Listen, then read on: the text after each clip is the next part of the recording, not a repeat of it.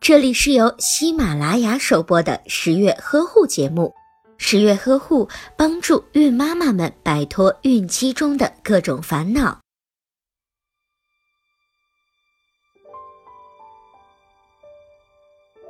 在怀孕之后，由于生活方式、环境的改变，加上孕期激素的影响，孕妈妈呀就容易胡思乱想，产生负面的情绪以及一些心理压力。比如，有的孕妈妈忧虑怀孕会影响到工作，有的孕妈妈担心是否能够顺利的分娩，再有的孕妈妈会顾虑到宝宝会不会发育异常，或者是畸形等等一系列的猜测。尤其是因为生病服用过药物以后，更是揪心药物对胎宝宝的影响。总之，各种各样的压力、不良的情绪或者是心理障碍，都会造成孕妈妈失眠多梦。有一些孕妈妈一旦感到身体不适，就会往坏处想，不良的情绪积攒多了，也会造成失眠多梦。患病的原因是什么？其实是因为有极少数的孕妈妈因为患了某些心脑血管的疾病，当睡觉处于不当的体位的时候，就会引起心脑组织的缺血、缺氧，造成多梦的情况。十月君在这里要提示大家，如果有这种情况的孕妈妈，最好能够到医院进行检查和治疗，保证疾病的平稳，这样才能安全的度过整个孕期。那么，遇到多梦的情况，应该要怎么解决呢？第一个就是要疏导情绪。孕期多梦的一部分原因是孕妈妈心理压力和思想负担过重。对于孕期多变的情绪，一定要做到遏制不良情绪，保持乐观的心态，要学会控制自己的情绪。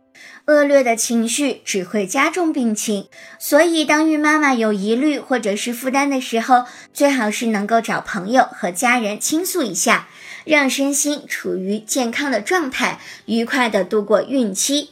第二个就是用热水泡脚。脚部有丰富的神经末梢和毛细血管，用热水泡脚对神经和毛细血管有温和良好的刺激作用。这种温热的刺激会反射到大脑皮层，从而改变孕妈的睡眠。十月君要提醒你，孕妈泡脚的水温不宜过高，并且时间保持在十五至二十分钟就可以了。第三个就是十月君经常说的，不要在睡前进食东西。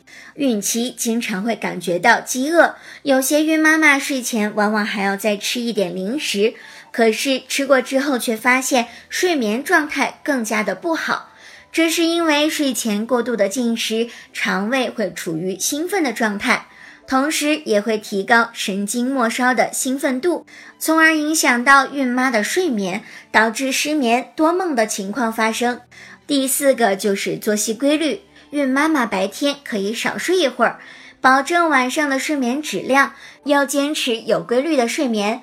失眠多梦的情况就会慢慢的改善。